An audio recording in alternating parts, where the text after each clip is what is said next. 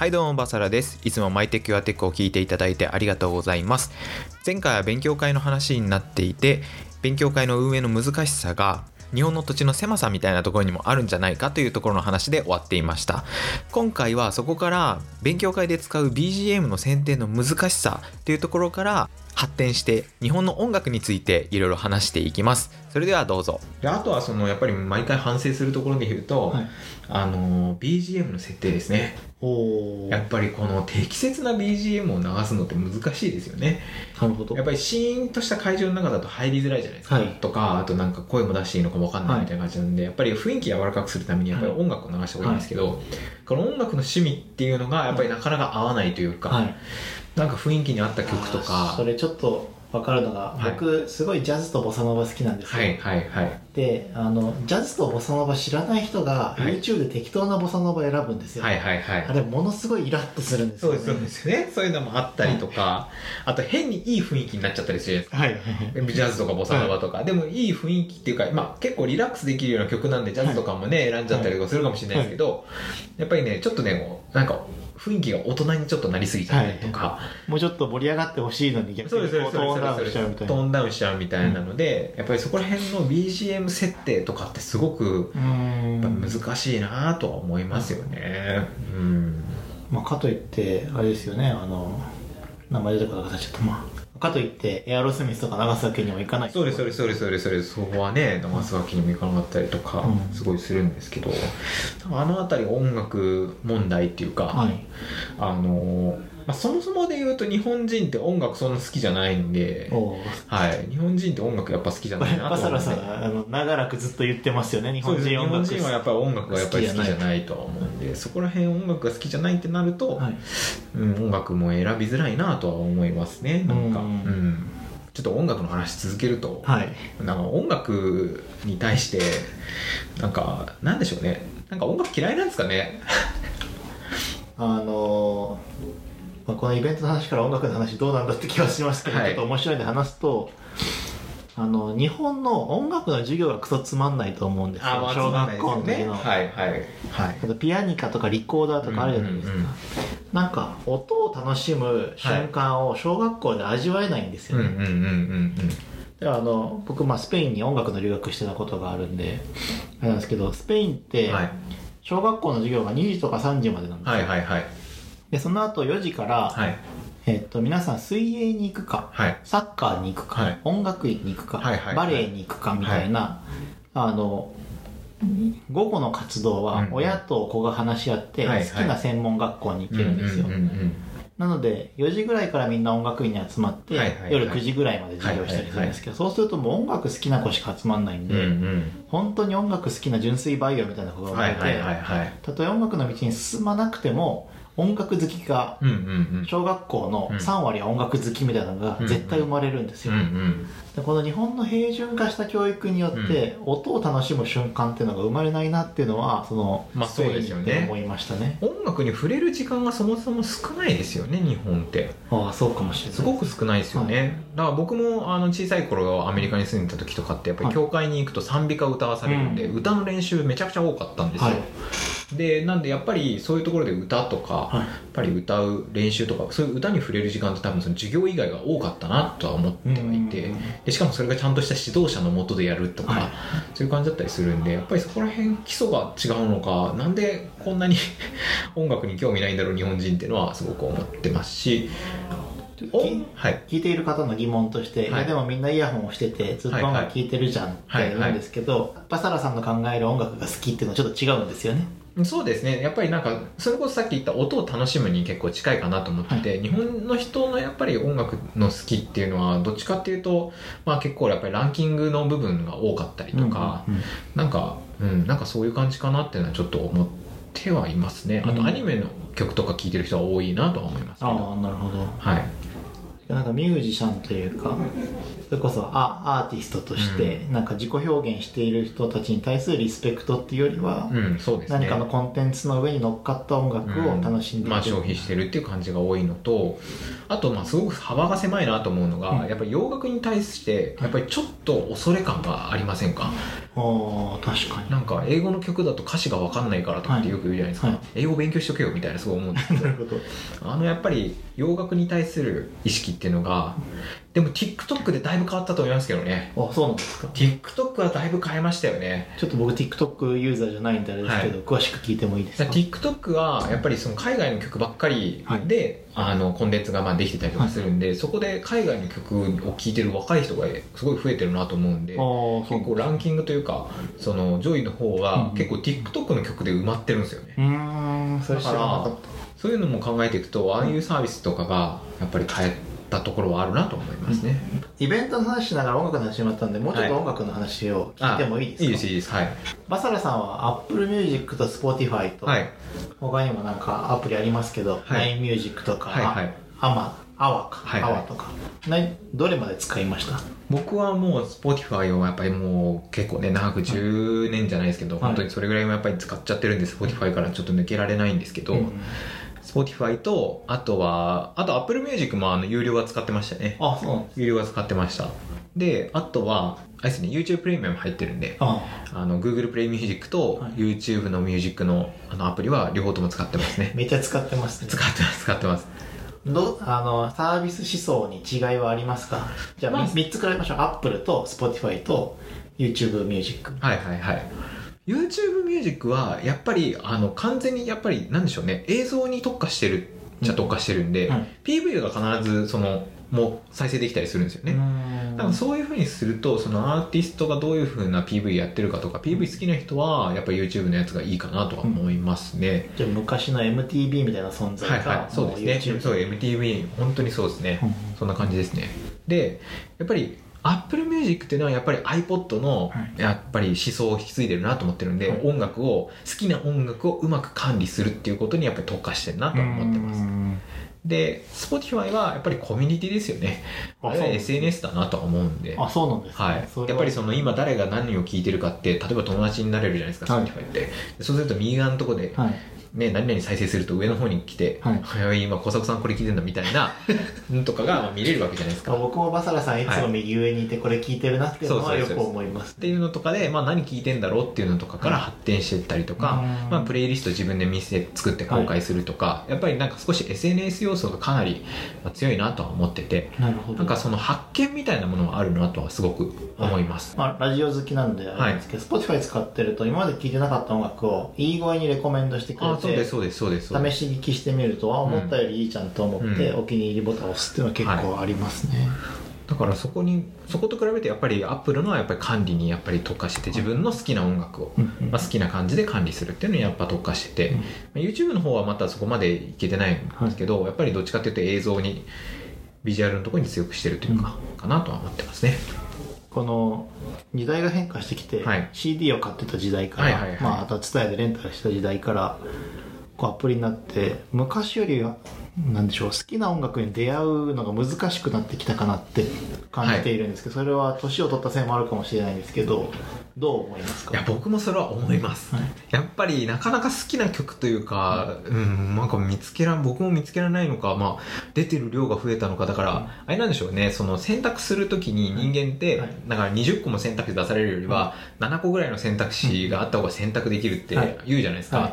だからそういうふうにストリーミングになったことで僕らに多分与えられる選択肢が逆に増えたんでしょうね。ああ確かに。だから友達の聴いてる曲も気になっちゃったりとか、はそういうふうなところで違うところに行くと、はい。実は自分の中にある聴きたい曲っていうのの研ぎ澄ましが多分減っちゃって、うんちょっと薄まっちゃってるところあるんじゃないですかね。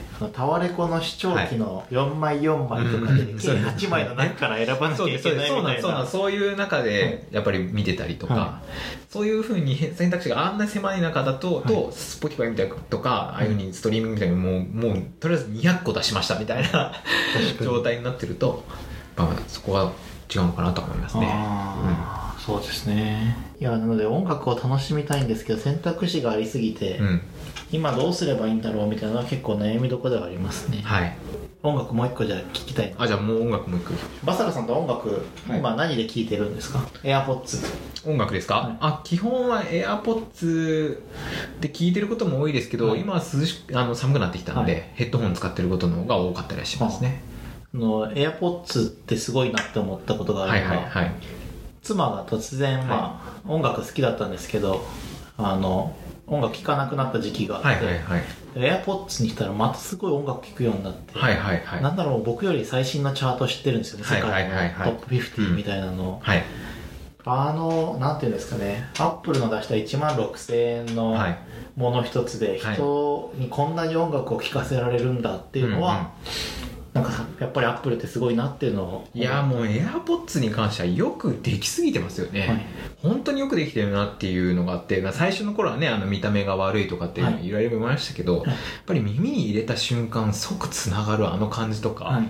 そのつなげることをまず一番最初に意識してるっていう、はい。その Bluetooth が途切れないようにってところを意識して作ったっていうのはやっぱりすごいなとは思いますね、うん。やっぱりだから BOSE とかもはい。その音質とかそこら辺褒められますけど、はい。やっぱりね何度も言ってるように、はい。あの軽さとつけ心地はい人はヘッドホンを長時間つけてはい。音楽を聴くっていう、そこが前提ですよねっていうところにやっぱ立ってるところが、はい。一番 BOSE 褒められるのっていつもノイズキャンセリングとか言われるんですけど、はい。その前の段階がすごいんですよやっぱり BOSE って、はい。その基本設計というか、はい。だからアップルもあのイヤホンはいい音である前に、Bluetooth のイヤホンって何が大切なんだっけっていうのをやっぱ思って、Bluetooth のやつがいいのは有線のように聞けること、はい。だからコネクトを強くするっていうので、はい。接続性の簡単さこのアップルのデバイスであればもうすぐ入れ替えて、えー、とすぐ使えるようになるっていうのは、まあ、その体験を作ったっていうのはすごいですよね、うん。ここが逆に乗り越えられない人はだいぶ音楽に離脱してきているなって気はちょっとしているんですよね。してそれはしますね。あの無はしますね。無線にうまく乗り換えられない方は日本で結構いますよね、いますねいますね。だからそこら辺は本当にでたより一層あれじゃないですか。イヤホンジャックもなくなってくんで、はいどんどん音楽聴くの面倒くさくなってきますからね、はいなそこは本当にその通りだと思いますね。逆にあの勉強会の話ではありましたけど都会と田舎でいうとうちの母とかはよく車に乗るので、はいはいはいはい。車乗った瞬間 iPhone が Bluetooth でつながるので、はいはいはいはい。逆に AmazonMusic とかで音楽聴いてるなって気がしました、うんうんうんうん。実家に帰ったら星野源のアルバム聴いてて、はいはいはいちょっとなんかおいいいいなというかあ母が進化していて、あはいはいはい。人間はあのこううんうんガジェットによって進化をするんだっていうのをちょっと。そうですね。それこそ本当に、まあ、前回の話もあったその、ね、体験を変えるっていうか、はい。UX をやっぱり考えた結果、やっぱりそういうふうに人の方向を変えるのはやっぱりすごいそういうのはいいですよね、やっぱりなんか不可不可逆的なものがやっぱりあるのはすごいなと思いますね。確かに。いやでも音楽難しいですねアプリと。アプリとヘッドホンというかイヤホンをはい。揃えなきゃいけない時代になって、はい、昔のあのカセットテープじゃない、はい、CD プレイヤーと CD プレイヤーと MD とかとうんっていうよりはちょっとコストがかかるようになってるなって気はちょっとしますね。いやでも CD をはい。毎月買ってたとか、はい。あとはその CD プレイヤーもまあはい。買ってたりとかっていうので考えれば、はい。あんまり変わんないとは思いますけどね。はい。僕毎月1万は CD 買ってたので。そうですよね、はい。だから今で言ったら1000円とかではい。月額済んでんだったらはい。全然安いじゃないですか、確かにそうですね。だから全然いいと思いますけどね、安くなったと思いますけど。はい、こうガジェットというかソフトウェアが生活に与える影響で音楽面で、はい。まあ、私娘がいるって何回かはいはいはいはい。このポッドキャストで言ってるんですけど、はい。娘超 YouTube 好き、はいはいはいはい。音楽の YouTube 好きなんですけど、先日インドの子守歌みたいなのを聞いてたんですよ。へえすごい。まあずっとそれは面白いですね。ずっとヒンディー語の歌聞いてて、はいはいはい。それ1日2回は見てるんですよ。はいはいはいはい。で僕と妻は面白いからほっといてるんですけど、はいでそうかと思えば次はロシアのあの、マトリョーシカみたいなのが出てくる、また子供用の歌を聴いてて、でまたところ変わってマレーシアの人が英語で歌ってる歌を聴いてて、はいはい。なんかそのもう娘にとって歌は言語関係なくグローバルに、あの与えられているものになっているので、うんこのまあそれこそソフトウェア、うんガジェット、はい。デジタルが与える影響として、もうだいぶ価値観が違うなっていうのを日々感じていますね、うんうんうん。いや本当それはありますよね。だからそういうふうにこう今のそのデジタルネイティブな人たちっはてめちゃくちゃその垣根がないんですよね、でそれがだから TikTok にも現れてて、はい。あその中で TikTok の中でも流行った曲の中にロシアの曲とかもあるんですよ。ね、英語の曲だけじゃないんですよ、はい。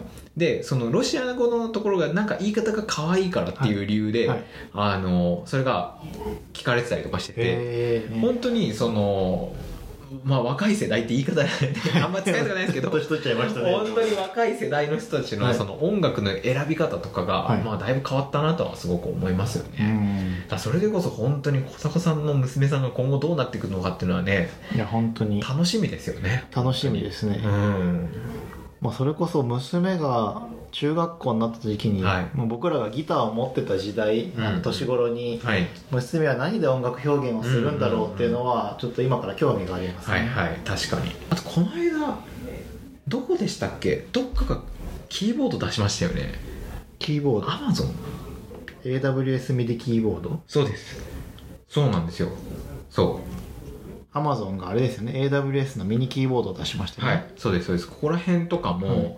そのものすごい低価格で、はい。でそのそれこそ僕らがそのねお大型のシンセサイザーみたいなことでやってたこととかが、はい。すごい簡単にまあできちゃうっていうのを、はい。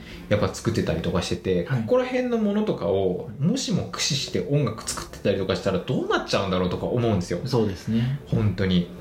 どういうこの発想が出てきてできちゃうのかとかは本当面白いなとは思いますね、うん。ここら辺。あとあちょっと音音楽の話でもう一個いいですか、はい。あのネットフリックスで「はい。リズムフロー」っていう、はいはい。あのドキュメンタリーがあって、はいはい。各、えっとシカゴとニューヨークとアトランタと LA からラッパーを選出してはい。10 30人ぐらい集めてどんどんトーナメントで勝ち上がらせていくんですけど、そのなんか審査スタイルはちょっと日本のなんでしょうリアリティショーと全然違うなと思ったのが、はいはい。審査員が「お前はラップはうまいけどあの聞き手のことを考えてない」とかはいはいはいはいはいはい「そのラップで売れる自信はあるのか」とか、はいはいはい。面白い。それで、えっとビッグマネーを引っ張ってくるようにプロデューサーを説得できると思うの、とか、うんうんうん。その格好で君はスターになれるのとうんか、はいはいはいはい。なんていうんですかねあのみんな、えー、と媚びは売らないけどそれで売れるのかっていうのをはいはい。結構ストレートに聞いてて、うんうんうん。でそれに耐えながらアメリカのミュージシャンっていうのは成功していくんだっていうのを見ると、はいはいもうちょっと日本とは全然違うタフな環境でそうです自ね己表現と売れるというところの境目を結構せめぎ合ってるんだなっていうのはそのネットフリックスのリズムフローで感動したところですね。はいはいでもそういうのとかやっぱり、うん、なんかそうだからやっぱりなんかその音楽に対するレベルが高いなってのは思うんですよね、なんか別に、ね、日本が別に低いっていうわけじゃないんですけど、はい。日本の中で売れる曲っていうのが、変にプロデュースされたパッケージのものが売れるなっていう感じがやっぱりしてて、はい、で日本のレベルが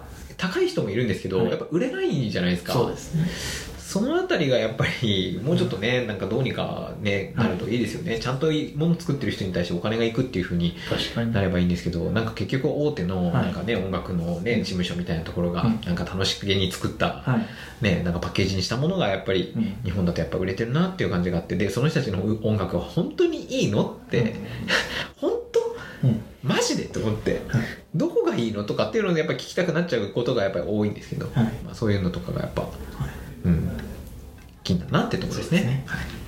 じゃあまあ後半はあの後半ですかね。あのちょっとどう編集するかわかんないですけどイベントの話から音楽の話になりましたけども、はい。まあ結構音楽の話盛り上がりましたね。そうですね。盛り上がりましたね。まあ2人とも音楽ねちょっとやってましたからね、そうですね、はいじゃあこんな感じで終わろうかなと思いますはい。はい、いかがだったでしょうか？今日もね、ちょっとテックからね、ちょっと若干離れたこともやってるんで、次回あたりはね、ちょっと結構ゴリゴリのガジェットの話もしていきたいなと思いつつ、今日は締めていこうかなと思っています。それでは皆さん、次回の放送で、バイバイ